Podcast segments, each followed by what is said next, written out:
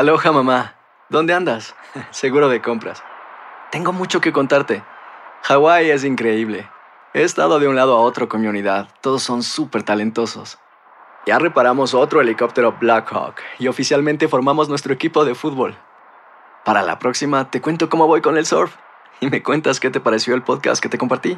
¿Ok? Te quiero mucho. Be All You Can Be, visitando goarmy.com diagonal español.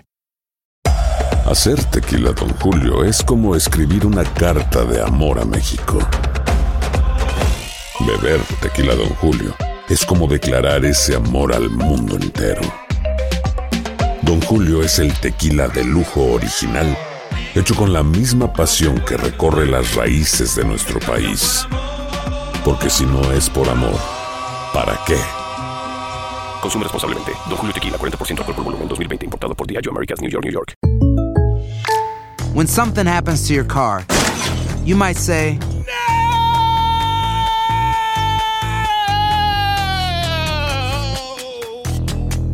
My car. but what you really need to say is something that can actually help. Like a good neighbor, State Farm is there. And just like that, State Farm is there to help you file your claim right on the State Farm mobile app. So just remember, like a good neighbor, State Farm is there. State Farm, Bloomington, Illinois. Boost Mobile tiene una gran oferta para que aproveches tu reembolso de impuestos al máximo y te mantengas conectado. Al cambiarte a Boost, recibe un 50% de descuento en tu primer mes de datos ilimitados. O, con un plan ilimitado de 40 dólares, llévate un Samsung Galaxy A15 5G por $39.99. Obtén los mejores teléfonos en las redes 5G más grandes del país. Con Boost Mobile, cambiarse es fácil. Solo visita boostmobile.com. Boost Mobile, sin miedo al éxito. Para clientes nuevos y solamente en línea, requiere AroPay. 50% de descuento en el primer mes requiere un plan de 25 dólares al mes. Aplican otras restricciones. Visita boostmobile.com para detalles.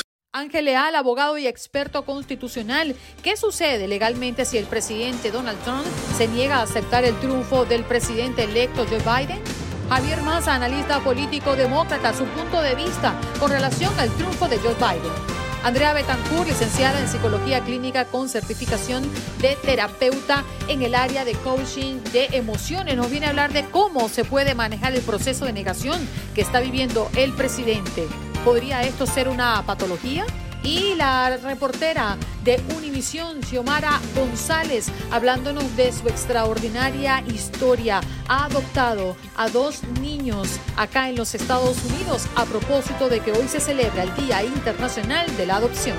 Y Paula Lamas, periodista de Univisión en Seattle, con las noticias desde esta ciudad. Pero de inmediato nos vamos con Ángel Leal, abogado y experto constitucional, a propósito de qué sucede legalmente si el presidente Donald Trump se niega a aceptar el triunfo del presidente electo Joe Biden. Ángel, gracias por estar con nosotros una vez más en Buenos Días América. Buenos días, Andreina. Buenos días, Juan Carlos. Qué gusto de saludarles. El honor es mío. Gracias por la invitación. Oye, eh, Trump eh, se resiste a conceder la victoria a su rival Joe Biden en estas elecciones. Para ello prepara toda una batería jurídica para impugnar los comicios. Yo le pregunto, hasta el momento no hay evidencias de lo que, que los, demócratas, los demócratas hayan eh, cometido fraude para ganar las elecciones. ¿Qué sigue ahora para el mandatario estadounidense? Eh, Ángel? Eh, eso es correcto. Hasta el momento el litigio no ha producido ningún tipo de evidencia de fraude electoral. Eh, realmente hay un tema que está pendiente con la Corte Suprema referente a unas boletas por correo que se recibieron después del 3 de noviembre, pero creo que son pocas boletas, no van a afectar el resultado de esa contienda. Lo que sigue ahora es lo siguiente, los estados tienen que certificar sus resultados electorales. Y esto es importante porque esa certificación básicamente es lo que permite que cada estado nombre sus votantes electorales para participar. en el voto del colegio electoral las fechas a las que debemos de prestar importancia de los estados que han tenido el margen más estrecho es 30 de noviembre, estado de Arizona, 20 de noviembre, estado de Georgia, 23 de noviembre, estado de Pennsylvania, primero de diciembre, el estado de Nevada, que son los cuatro estados que de cierta manera todavía están en duda.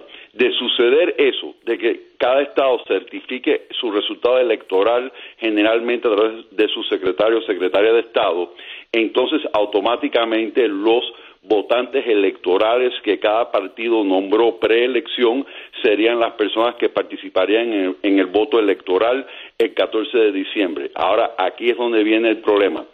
Sí, eh, producto del litigio y, toda esta interferencia con, la transferencia pacífica del poder, los estados no puedan certificar sus resultados eh, electorales. Entonces, ¿qué sucede? que en teoría el, nombramiento de los votantes electorales pudiera tocar a las legislaturas estatales según estatuto federal. El caso es que sea por eh, el proceso normal o sea por la elección de la legislatura estatal, se deben de nombrar a más tardar el 8 de diciembre, porque si los votantes electorales no se nombran para el 8 de diciembre, ya no automáticamente serán aceptados por el Congreso de los Estados Unidos y entonces ahí se complica enormemente todo este proceso. Pero la idea es que cada estado certifique su resultado eh, electoral, nombren sus votantes electorales, voten el 14 de diciembre, un candidato tenga más de 270 votos electorales, el 6 de enero el, Congreso eh, reconoce dicho resultado y el nuevo presidente eh, electo toma el poder el 20 de, enero. Ángel, qué gusto saludarlo. Sabe que leíamos ayer un trino del presidente Donald Trump en Twitter en el que cuestionaba que de cuándo para acá la prensa era la responsable de anunciar el ganador y parece que el presidente, independiente de haber estado al mando durante cuatro años, no, no, no ha caído en la cuenta que históricamente eh, ha sido la prensa la que aquí, como no debería ser, la que oficializa quién es el ganador. Lo ha hecho por 130 años la agencia de noticias Associated Press y fue la misma agencia que hace cuatro años anunció el triunfo de Donald Trump sobre, sobre Hillary Clinton. En aquel entonces sí le funcionó que, que la prensa lo anunciara, pero en esta oportunidad parece no haberle funcionado. ¿Por qué se da esto? ¿No tenemos una agencia federal que aglutine a las 50 agencias estatales encargadas de gestionar el manejo electoral? No, es un tema plenamente estatal. Hay ciertas leyes federales que tienen que ver con el tema, pero eh, estoy de acuerdo con usted, Juan Carlos. Eh, básicamente siempre ha sido que las proyecciones electorales se aceptan por los candidatos, eh, el que haya perdido pues concede la victoria a quien haya ganado y es una gran parte de la transferencia pacífica del poder ejecutivo que es uno de los pilares de la democracia de los Estados Unidos de América.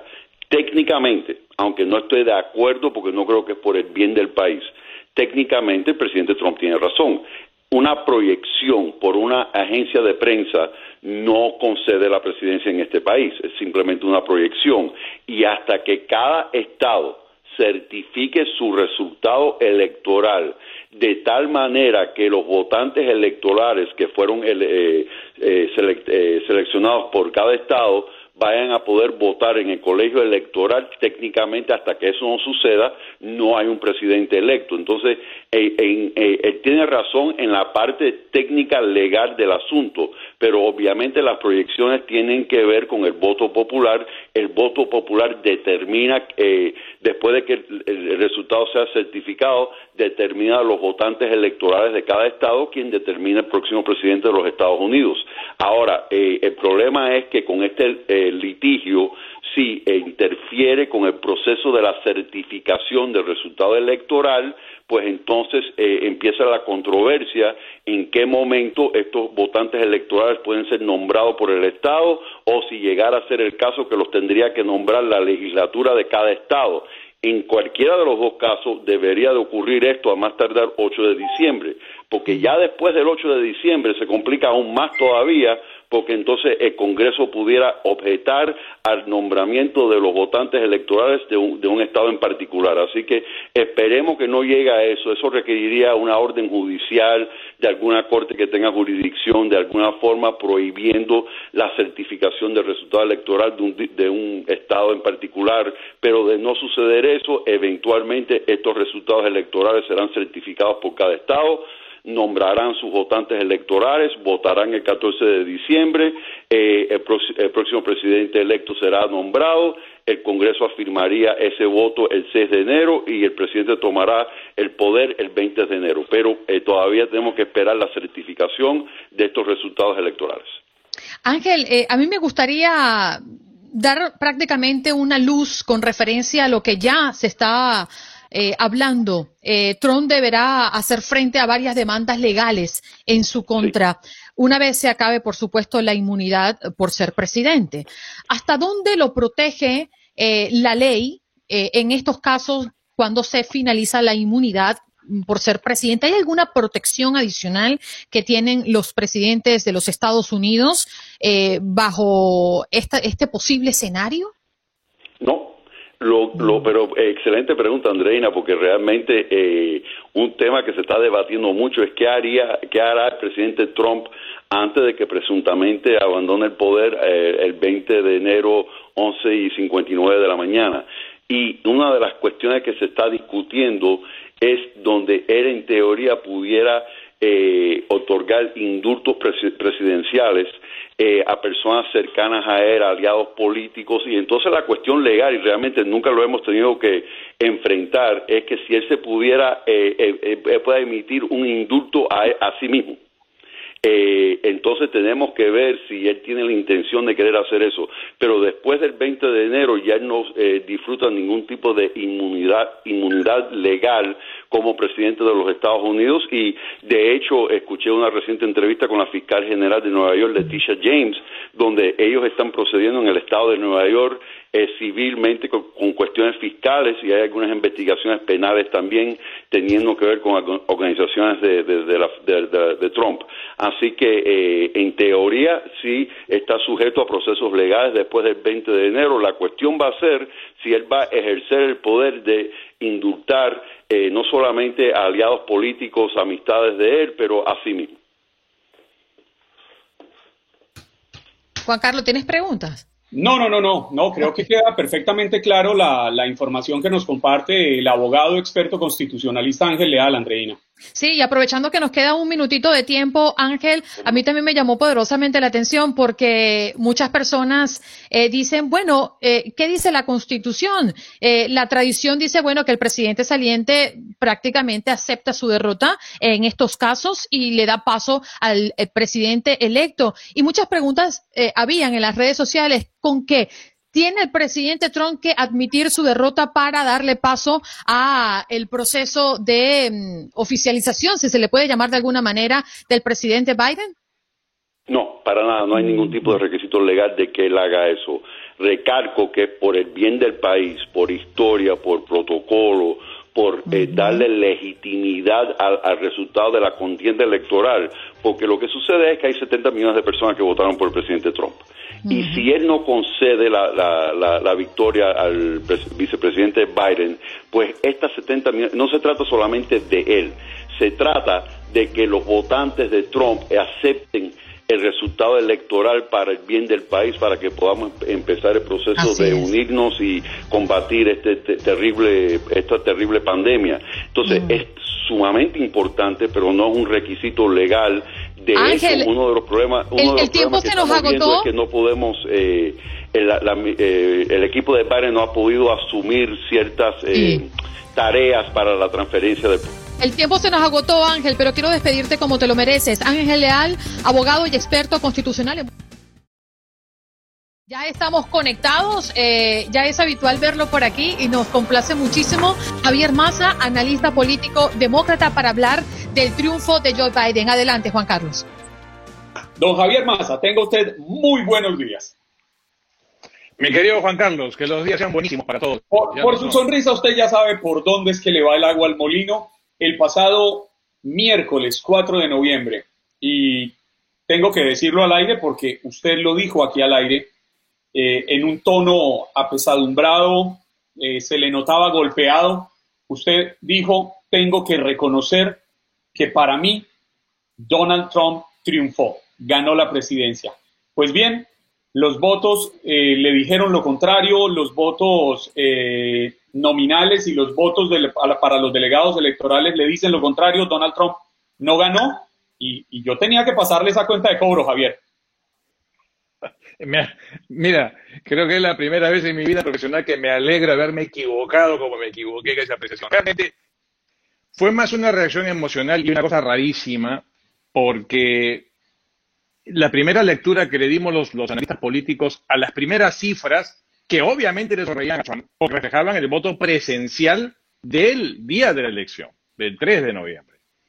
Entonces, yo no me esperaba ver, ustedes son testigos, los amigos que nos siguen, yo me he pasado los últimos 14 meses hablando de lo que venía, lo que venía, siempre dije, la, elección de Trump fue un error histórico, etcétera, etcétera, en fin, no tengo que marcar en mi, en mi récord de crítica contra Trump. Entonces, yo veía que el camino del país iba por otra alternativa y cuando me veo los primeros resultados me desconcertó, me frustró.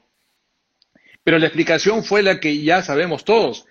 Las primeras mediciones que se dieron reflejaban el voto presidencial de 3 de noviembre. Cuando comienzan a entrar a cómputo los votos que entraron por correo, que han sido masivamente votos para Biden, comienza a revertirse la situación y entonces ahí recién al día siguiente tuve el real picture, la verdadera imagen de lo que estaba pasando con esta elección y obviamente ya sabemos lo que vino, ¿no?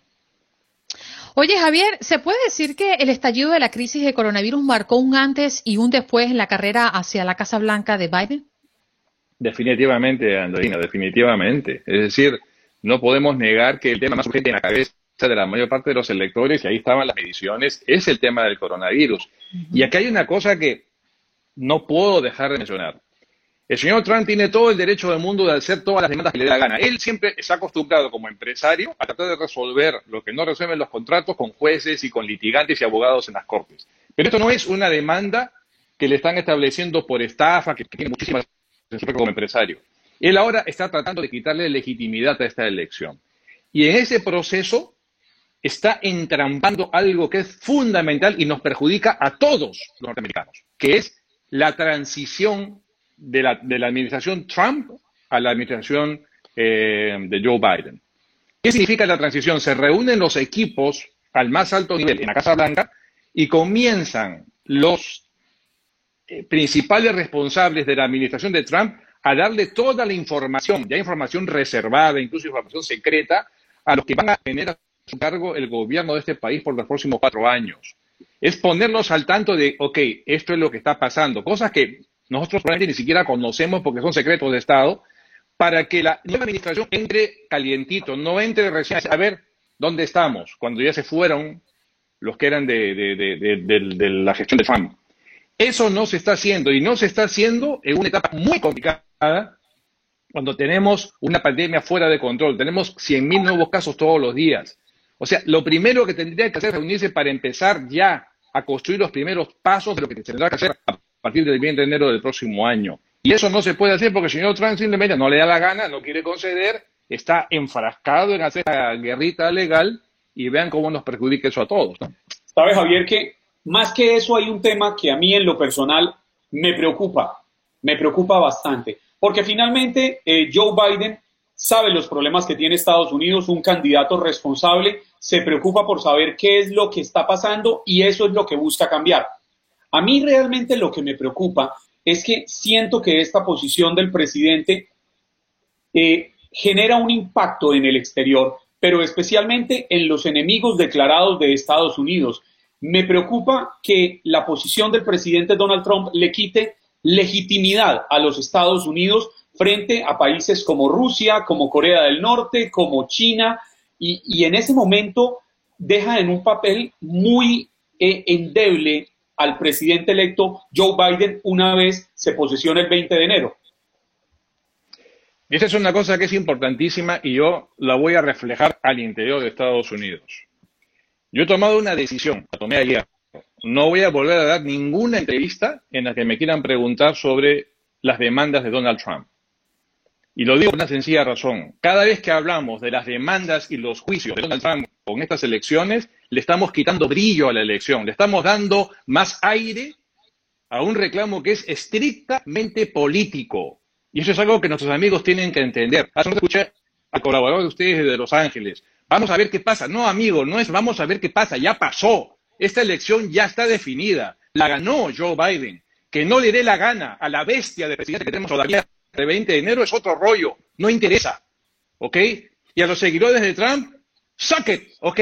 Perdieron la elección y ganó Estados Unidos. Y a todos aquellos que están creyendo en pajaritos preñados, que las gestiones legales, que los juicios y los abogados de Trump van a revertir el resultado de esta elección, están soñando. Eso no va a pasar. Esta elección ya la ganó el señor Biden. Les guste o no les guste es otro problema y no interesa. Él fue elegido presidente por 75 millones de norteamericanos, que no nos equivocamos. Y así como cuatro años atrás fue elegido el señor Trump y bastó el veredicto mediático que siempre hemos respetado como una tradición en este país para decir ganó Trump. Nadie dijo, oh, bueno, eso es lo que dice CNN, lo que dice Univision, lo que dice Fox. No. Se dijo en las cadenas, ahí están las proyecciones, el señor Trump es el presidente y todos dijimos, yo fui el primero que dije, le doy el factor de la duda y ojalá que le vaya bien. Me equivoqué. Y fue mi primera entrevista con Univision. Yo estaba en México, me acuerdo, me llevaron al buró de ustedes en Ciudad de México y dije eso. Ganó Trump, ustedes saben que no era mi candidato, pero ahora es el presidente de Estados Unidos y le quiero darle beneficio de la duda. Me equivoqué. Pero bueno, vamos a acabar con el tema de los juicios. No van a cambiar la ruta de la elección. Si hubiera habido algún problema, los propios observadores de la campaña republicana hubieran dicho, ¡Ey, ey, ey, un momentito! Acá hay algo que no cuadra, acá hay votos que no están registrados, votos que han aparecido desde la sombra de la noche a la mañana. Ni un solo reclamo de los observadores republicanos. Y ahora, súbitamente, cuando ya sabe que perdió, el señor Trump dice, ¡fraude, fraude! Él se disparó al pie. Trump cuando dijo, no voten por correo porque eso se presta al fraude. ¿Y qué pasó? Sus seguidores como borreguitos le hicieron caso y no votaron por correo. Y los demócratas, que no le hicimos caso a Trump, sí lo hicimos. Y ahí está el resultado. ¿Cómo puede ser que de 100.000 votos por correo, 98.000 sean para Biden? Ah, pues, lógico, si ustedes no votaron por, por correo porque su jefe, su líder les dijo que no lo hicieran, y nosotros sí lo hicimos, ahí tienen las consecuencias. Es una explicación tan simple Pero como esa. además, además es histórico. Siempre los demócratas han votado por correo y los republicanos han votado de forma presencial. Correcto, correcto. O sea, exacto, Juan Carlos. O sea, ahora viene a ser, wow, el tema misterioso, lo raro, lo que nunca fue raro en las, toditas las elecciones anteriores, claro, como perdió el señor Trump, y me dice, oye, pero entonces, ¿tú crees que Trump sabe en el fondo que ya perdió? Claro que sabe que ya perdió. Trump no es un hombre tonto, es un hombre inteligente. O sea, se da cuenta y ya sabe que esta elección está perdida. Si ustedes me dicen, ¿y entonces por qué todo este movimiento? Por, por dos razones fundamentales. Trump está haciendo toda esta gestión legal solo por dos cosas. Primero, porque no quiere pasar a la historia como que perdió su reelección por una cuestión de vanidad, ego e imagen que ya sabemos, el señor Trump ya tiene es vanidad y egolatría. Él no quiere que la historia lo recuerde como el perdedor de esta elección. Me robaron la elección. Es lo que se llama en política querer construir una narrativa alterna. O sea, es Javier. mi propia. Lo que se le ha otorgado a Biden no es una estatuilla, no es un premio. Es una, un voto de confianza para que haga lo que tiene que hacer, ¿no? Porque allí como presidente. ¿Cuál es el compromiso más grande? ¿Cuál es el listón más alto que tiene Biden ahora? Porque las manifestaciones de celebración por el triunfo o el triunfo de Biden durante los últimos días había una frase repetitiva. Ahora queremos que nos cumpla con lo que nos prometió. ¿Cuál crees tú, Javier, que es el listón más alto que tiene Biden? Son tres, Andreina, clarísimos. Y ya lo escuchamos en su formidable discurso de victoria hace, hace unas horas. Primero, el señor Biden está tendiendo la mano, ya lo había dicho en la campaña, yo no seré el presidente de los Estados Rojos, Estados Azules, seré el presidente de los Estados Unidos. Le tendió una mano caballerosamente, con la altura y con la talla de estadística que tiene Joe, a Trump. Oye, vamos a hacerlo por el bien del país. Y todos ustedes que han perdido, yo sé, yo perdí. Es un hombre con una humildad que es, Dios mío, es la virtud más infrecuente en política, la humildad. Si no vean a Trump. ¿Y qué dijo? Me tocó perder dos veces. Yo sé cómo se siente. Pero les digo, ahora súmense a este proyecto. O sea, primero es convertir a Estados Unidos en eso, en Estados Unidos, no Estados confrontados como hemos estado en estos últimos cuatro años. Primer, primer compromiso grande. Y luego, segundo, urgente, ya lo ha dicho, es crear una estrategia nacional para contener la pandemia. Eso es, vamos a lo urgente, muchachos. O sea, de todo lo demás ya sabemos, él se comprometió a una migratoria, la mencionó Juan Carlos, que es factor diferencial de las dos campañas definitivamente, pero lo más urgente es la reconciliación nacional, acabar con este clima de confrontación que en lugar de republicanos y demócratas nos convertimos en perros y gatos. Y eso es gracias a Trump. Eso es lo primero. Y lo segundo, que yo, yo lo pondría en realidad primero, es el Plan Nacional para contener la pandemia, en lo que Biden ha venido trabajando incluso antes que lo nominaran ganador, ya estaba trabajando, reuniéndose con médicos, con epidemiólogos, para decir, ok, ¿qué tenemos que hacer para ponerle un alto? Son 100.000 nuevos infectados cada día que tenemos en Estados Unidos, por Dios, vamos a un cuarto de millón de muertos. O sea, vamos a lo urgente primero. Y hablando, y hablando de coronavirus, por ahora se salvó el puesto de, del doctor Fauci, ¿no? Porque si hubiera ganado Donald Trump, él había anunciado que se iba. Mira, yo he escuchado por ahí dos versiones, las dos me gustan. Primero, que Fauci lo van a hacer secretario de salud. Y segunda, que si no es así, porque no, Fauci nunca le ha gustado meterse en la política y, y lo entiendo cabalmente del doctor Fauci en esa decisión, pero que él sería el líder, el, el, el jefe de este gabinete especial de trabajo para contener la pandemia. Me parece que lo tiene ganado el puesto desde hace rato, ¿no? Mm, definitivamente, Javier. Eh, algo más, Juan Carlos, creo que nos queda algo de tiempo. Tengo el reloj un poco volteado aquí, Javier. Sí, a mí, a mí, a mí, a mí me gustaría tocar un tema que me parece muy importante, Javier, y es, creo que el presidente electo Joe Biden abre las puertas generosamente hacia ese rumbo. Y es que es innegable que 70 millones de personas votaron por Donald Trump. Es innegable que hay un proyecto político que a ellos les gusta y que no los podemos desconocer y que el presidente tiene sobre sus hombros la inmensa responsabilidad de construir un país que sea incluyente para todos, en el que quepamos todos independiente de las diferencias que nos caractericen. ¿Podrá, le alcanzarán cuatro años porque él ha sido bastante claro en que no buscará una reelección? A ver, primero, cuando las parejitas entran al cine, algunos hacen para ver la película y otros para poder besarse con la novia, ¿ok? Acabo con esto. Sí, 70 millones de votos obtuvo Trump. Cuidado, no es así, Juan Carlos. 70 millones de votos no obtuvo Joe Biden, porque en esos 70 millones de votos hay votos de lealtad al Partido Republicano, gente que votó republicano pero que no les gusta Trump, gente que votó por Trump porque no les gusta Biden porque es socialista, no de las estupideces más grandes en esta campaña. O sea, si hacemos, pasamos realmente por el servidor, los votos estrictamente para Trump son muchos, pero no son los 70 millones. Javier, muchísimas gracias por conectar con nosotros. Ha sido un, un, personaje recurrente en Buenos Días América. Estamos felices de que hayas estado compartiendo con nosotros en estos días tan difíciles y críticos en un país como este.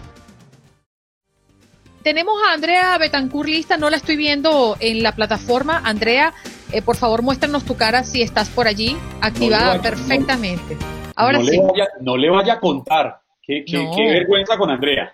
De ninguna manera. Vámonos con nuestro tema. Eso lo digo, Andrea, porque cuando, cuando tenemos un oyente y el oyente no habla, Andreina empieza. Oyente a la una, oyente a las dos. No, no le va a contar, Andrea. ¿Cómo está, doctora? Muy buenos días. Gracias por estar, estar con nosotros. Licenciada en Psicología Clínica con certificación de terapeuta en el área de coaching de emociones. Hoy queremos hablar del proceso de negación. Nos ha, particularmente, me ha parecido eh, curioso lo que ha ocurrido recientemente con eh, el presidente Trump tras no ser reelecto en estas elecciones. ¿Qué podría estar pasando? ¿Esto es una patología, una condición que puede estar teniendo el presidente Trump de no aceptar que no fue reelecto? Bueno, primero buenos días, Andreina y Giancarlos. Muchísimas gracias por la invitación. Feliz de estar en este espacio con ustedes.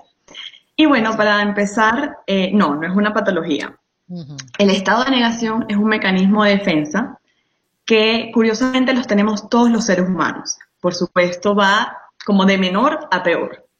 Eh, vamos a, a, definir un mecanismo de defensa como un proceso interno inconsciente que nos protege ante un evento externo que está pasando allá afuera. El individuo tiende a protegerse ante esto y a raíz de esa protección empieza a actuar inconscientemente. Entonces, este, a raíz de eso, la negación forma parte de estos mecanismos de defensa, ¿no? Lamentablemente, podemos ver la negación muy fuerte aquí en este caso, con el presidente Trump hasta este fin de mes, porque eh, pareciera, desde esta perspectiva, que está actuando irracionalmente. Hay una negación rotunda a aceptar los resultados, Incluso podemos verlo en su comportamiento que ha sido tan violento últimamente, en sus últimos tweets donde asevera que ganó esta elección por mucho, en donde asegura que los observadores se equivocaron y que este, pues él todavía va ganando las elecciones. Hacer tequila, don Julio, es como escribir una carta de amor a México. Beber tequila, don Julio, es como declarar ese amor al mundo entero. Don Julio es el tequila de lujo original, hecho con la misma pasión que recorre las raíces de nuestro país. Porque si no es por amor, ¿para qué? Consume responsablemente. Don Julio Tequila, 40% alcohol por volumen, 2020. Importado por Diageo Americas, New York, New York. No te escuchamos, Juan Carlos. Perdón. Andrea, el presidente Donald Trump se ha caracterizado en toda su vida porque es un hombre poderoso, es un hombre acostumbrado a manejar sus empresas con mano de hierro, pero también, sin ser experto en el tema, eh, me parece que es un hombre vanidoso, se le nota en su aspecto, en su cuidado personal, en la imagen que trata de proyectar. Yo quiero preguntarle, ¿qué tanto influye el ego en estos momentos? porque nos lo decía un, un, estratega político que pasó anteriormente por el programa, él no quisiera pasar a la historia como el presidente que perdió su reelección. Y ahí es donde va, creo yo, el punto central. ¿No lo ve así? Claro, es totalmente, de esto parte el mecanismo de negación. Vamos a ponernos un poquito, un ratito en sus zapatos. Este, estamos hablando de una persona que durante los últimos cuatro años, pues ha tenido la última palabra ha sido pues este, reconocido incluso a nivel mundial por su adquisición económica, en donde yo no estoy acostumbrado a que nadie me diga que no. O sea, aquí se hace lo que yo digo. Em, en su representación interna, su palabra es la ley. Y que para este momento eh, Estados Unidos le haya dicho que no, es muy doloroso, es muy vergonzoso. Por eso él ante esta situación, él reacciona de manera violenta tal cual como lo dijo el politólogo anterior. Él no se va a ir muy feliz de aquí. Él va a hacer incluso lo imposible para que su imagen no se vea deteriorada. Por eso vemos estas reacciones tan violentas.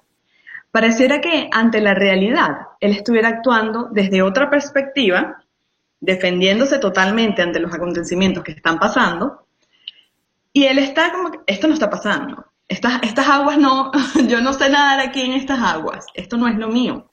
¿Por qué? Porque partimos de una persona que está acostumbrada a manejar tanto poder y que está acostumbrada a que su palabra sea la ley, que cuando viene algo contradictorio a lo que él quiere, reacciona de esta manera. Doctora, pero fíjese que se ha comparado con otros presidentes donde también han sido, bueno, entre comillas, la ley, eh, eh, ahí sí yo tengo mis diferencias, eh, pero que están acostumbrados a tener este cargo por cuatro años. Se presenta Trump y es el primero el que desafía inclusive la constitución de este país, ¿no? Tiene que ver mucho con el perfil de, de la persona, tiene que ver mucho con el carácter, tiene que ver con la formación. ¿Con qué tiene que ver para que él haya actuado muy diferente a otros presidentes que no han sido reelectos? Bueno, Andreina, aquí juega mucho la personalidad la manera de ser, este, la crianza, incluso el, trabajo interno psicológico que haya tenido la persona. esto a Donald Trump primero le, va a seguir pasando factura, porque para que él salga de este estado de negación todavía le va a costar mucho trabajo. Y se puede ver la diferencia porque también él está acostumbrado a responder de cierta forma sin importarle lo que sienta la otra persona los vemos en sus actitudes, en su forma de responder tan violenta, en sus caras que él hace como que hace señas y muecas en donde tal vez no hace tanto contacto emocional con la otra persona. Y sin duda, eh, él es reconocido por tener aspectos personales y psicológicos que hacen que se destaque su conducta de las otras personas. Andrea, ¿quiénes podrían ser determinantes para sacarlo a él de esa posición en la que se encuentran, para acompañarlo en el difícil proceso de aceptar la derrota? Ya hemos visto lo que parece ser un fraccionamiento en la familia y es que sus hijos varones, Eric y Donald Jr., eh, lo acompañan en decir que hubo un fraude. Pero también tenemos por el otro lado a su esposa Melania o al esposo de Ivanka, el señor Jared Kushner, eh, invitándolo a que acepte los resultados de las elecciones. ¿Cómo encontrar un punto que permita que entre su familia lo saquen de esa encrucijada? Bueno, como tal cual como comentó Andreina, eh, se está viendo cómo la política afecta incluso internamente a las familias. Sobre todo que yo también soy venezolana y vengo de un sistema político tan devastado. Eh, me puedo poner un momentico en los zapatos de Donald Trump y entender que él está actuando desde esta perspectiva como si tuviera unos lentes, como si estuviera totalmente protegido. Por eso él es, él es tan blanquito en esta zona de, tanta protección que, se ha puesto últimamente, ¿no? Eh, realmente, si él no busca ayuda profesional, si no se le provee este espacio para que él pueda actuar conscientemente, esta negación se va a poner muchísimo más fuerte. Esto quiere decir que en cualquier momento él puede reaccionar de forma explosiva. ¿Qué es lo que se quiere y, y qué es lo esperado? que esta ayuda profesional traiga a Donald Trump a un campo consciente donde él pueda lidiar con esta situación y donde internamente pueda aceptar y decir, hoy perdí, soy un perdedor, tengo que aceptar la derrota, eh, me puedo ir por la puerta grande, puedo entregar pues este mandato a los siguientes cuatro años y este es lo que debería hacer, incluso para dejarlo en una mejor posición. Porque si esto no se trabaja, vamos a seguir viendo un Donald Trump con un comportamiento que se puede volver violento em, y se puede volver muy, muy polémico ante los ojos de la audiencia.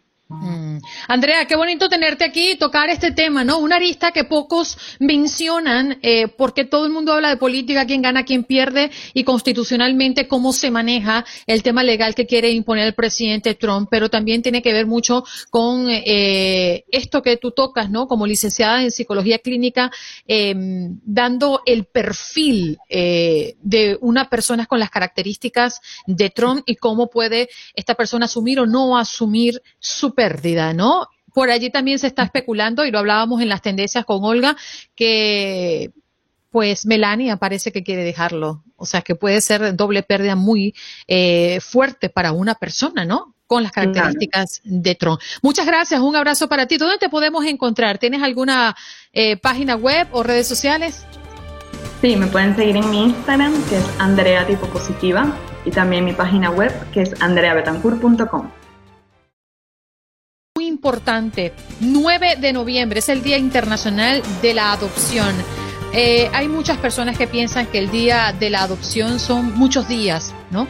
En este caso hoy queremos hacer una mención sumamente especial a propósito de una de las historias que particularmente me ha conmovido más alrededor de mm, la adopción. En este caso ya tenemos a Xiomara González con nosotros para hablarnos de esa historia maravillosa. Hoy en el Día Internacional de la Adopción tenemos a la reportera Xiomara González, eh, que nos comparte su inspiradora historia. Hola, Xiomara, ¿cómo estás? Qué feliz Hola, chicos, qué gusto verlos. Un día tormentoso, literalmente, pero bonito para, para los padres adoptivos. Estamos celebrando un día bellísimo. Oye, para que nos resumas tu historia, Xiomara, tú tienes a dos ángeles en tu casa. Después de haber luchado mucho, eh, sabemos lo complicado que se torna eh, esta decisión después de tomarla para poder tenerlos con nosotros. Háblanos un poco de lo que fue tu, tu experiencia. Bueno, voy a prometer no chillar. llore, tranquila que le prometo que yo la acompaño. Es que este es un tema que todavía a mí me toca muchas fibras, ¿no? Porque fue, una situación bastante...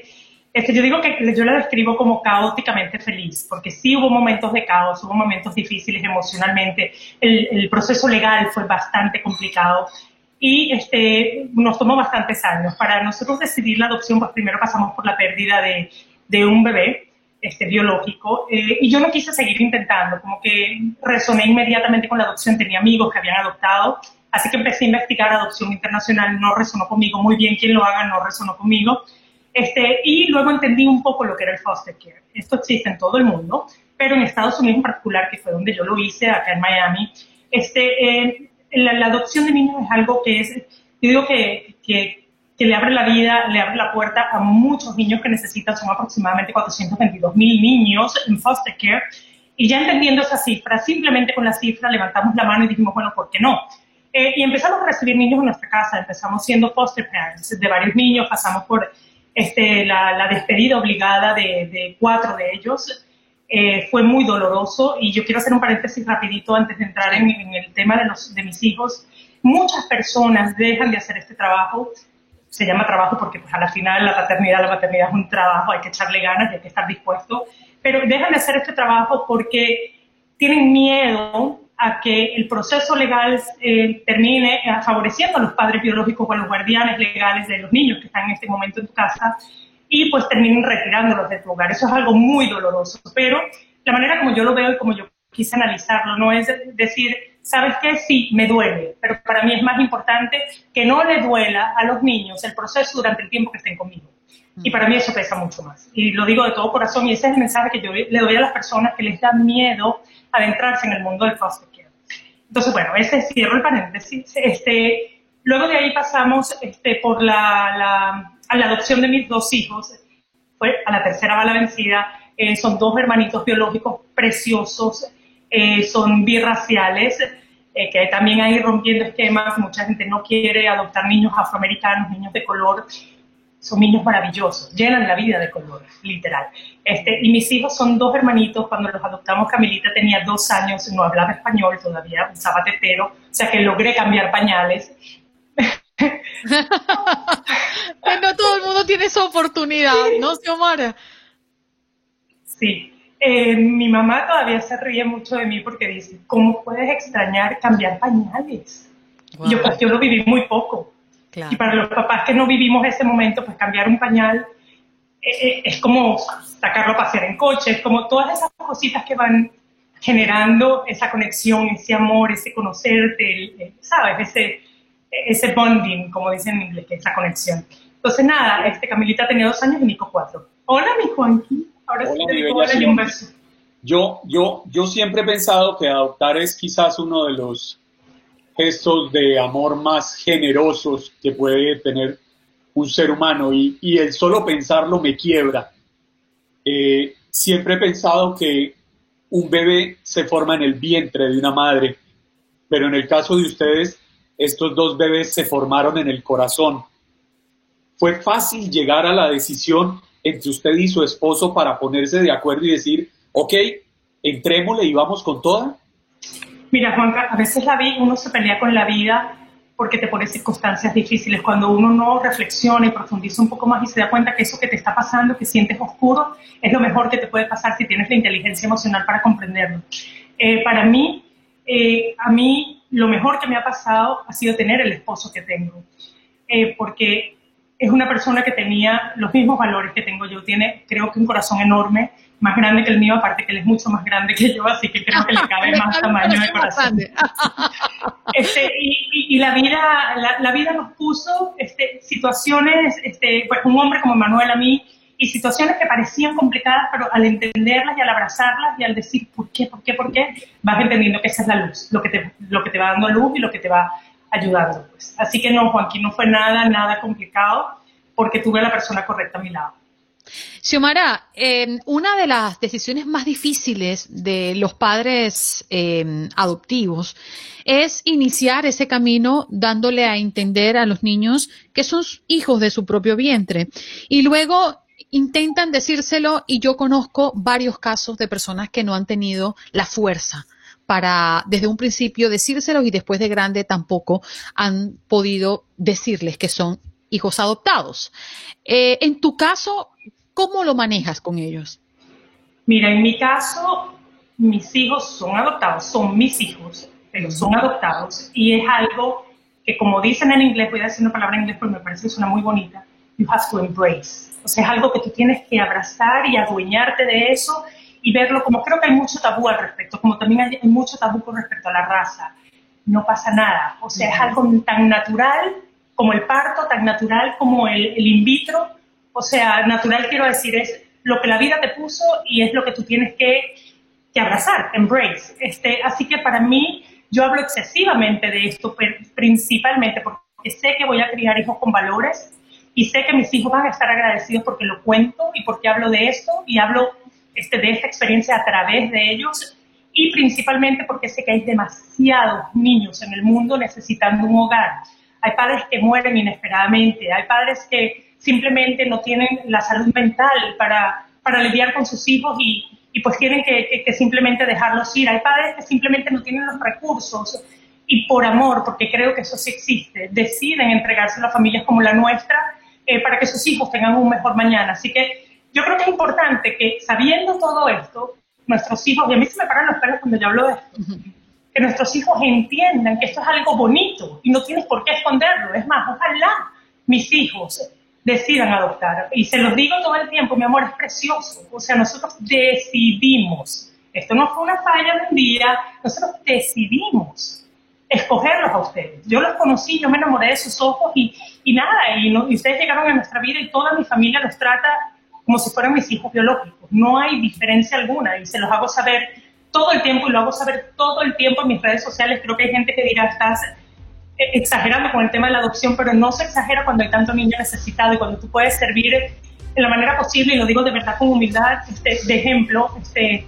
no quiero sonar para nada arrogante, pero ser una semillita que le siembre por lo menos esa idea y, y, esa, y que consideren por lo menos esa, esa posibilidad. Hay mucha gente teniendo problemas de infertilidad, cuando es tan sencillo optar por la adopción.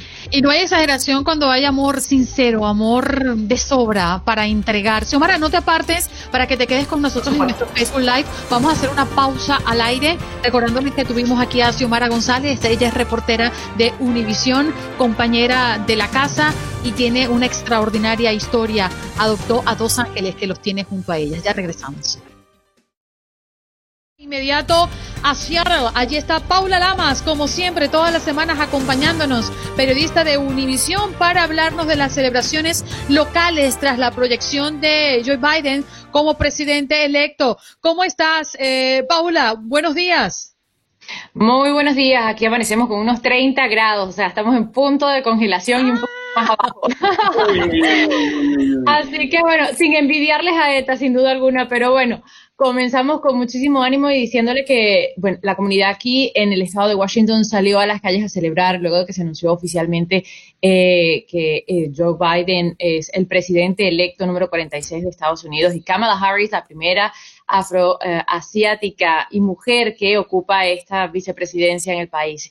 Pues se vieron grupos de diferentes ah, bandos también eh, en diferentes partes de la ciudad, en Capitol Hill, una de las zonas donde ha sido muy polémica todo este año, también en Green Lake y eh, en el centro de la ciudad, pero curiosamente en la capital del estado, que no está en Seattle, que está en Olimpia, para ser específicos, allí hubo de los dos bandos, tanto republicanos como demócratas. Y es que eh, lo curioso de todo esto, eh, la persona que estaba corriendo para el puesto de gobernador, pues perdió las proyecciones así lo están demostrando y dice que quiere un reconteo de votos, no concede la pérdida, no concede que eh, el gobernador Jay Inslee hizo historia por ser el tercer mandato consecutivo que va a realizar una persona aquí en el estado de Washington.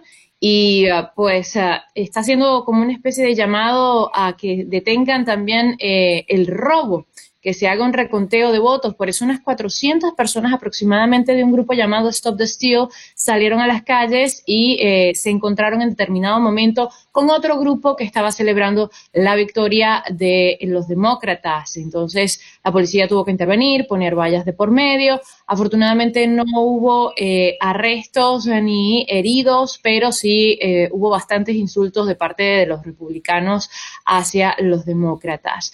Eh, más de dos 2.200.000 votos casi el 60%, con eso fue eh, lo que ganó el gobernador eh, Jay Inslee a Lauren Culp, quien es el jefe de la policía de una ciudad llamada Republic aquí en el estado de Washington.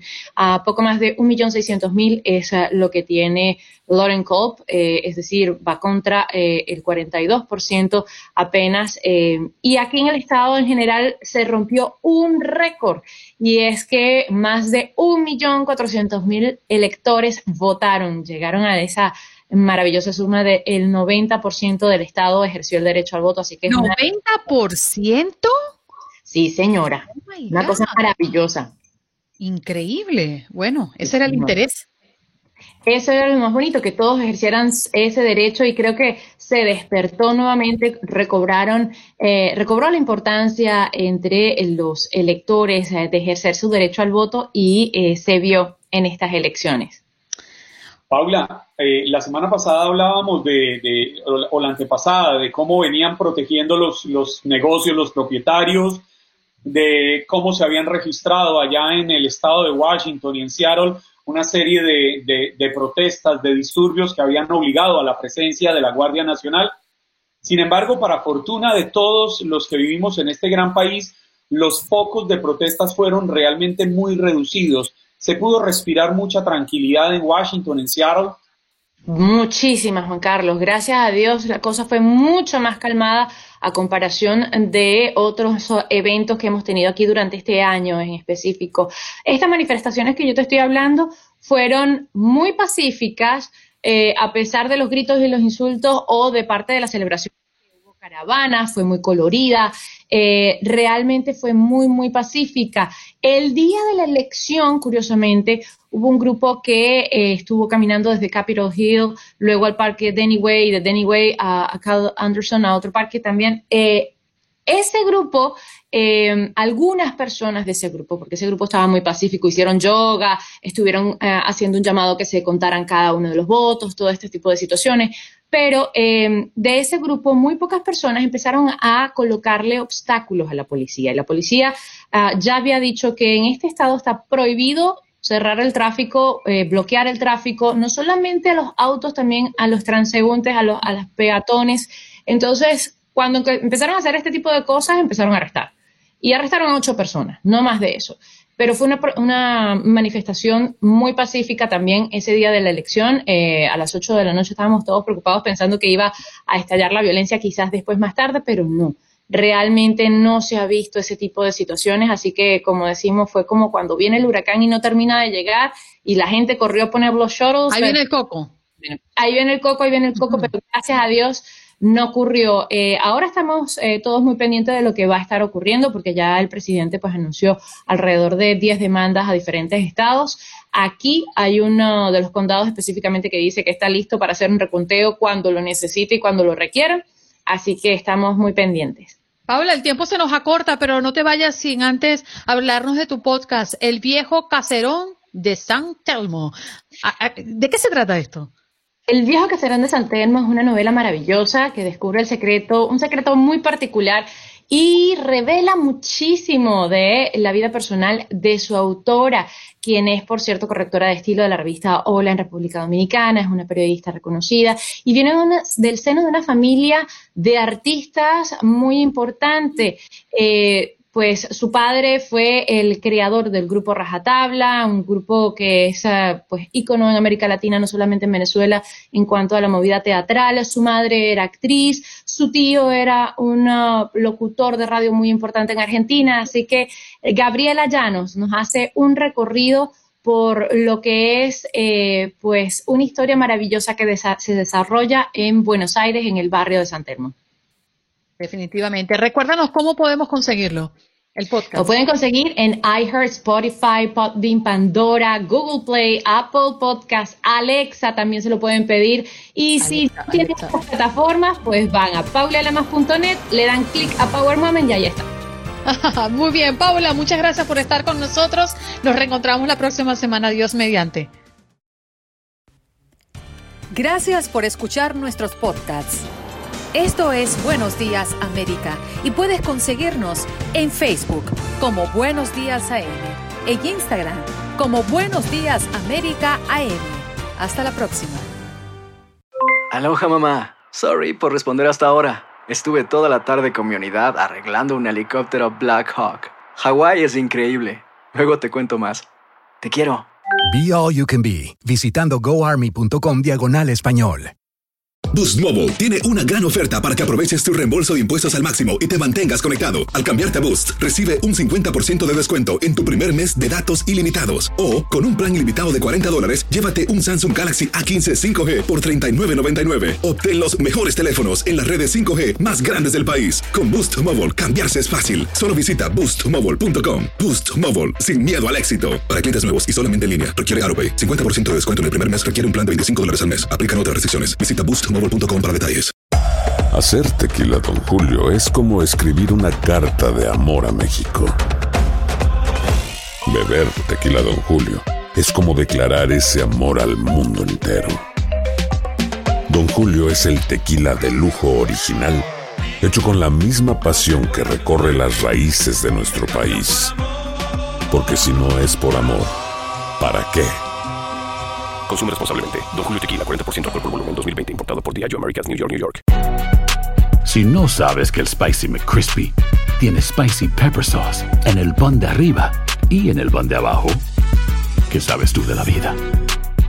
Para, pa, pa, pa.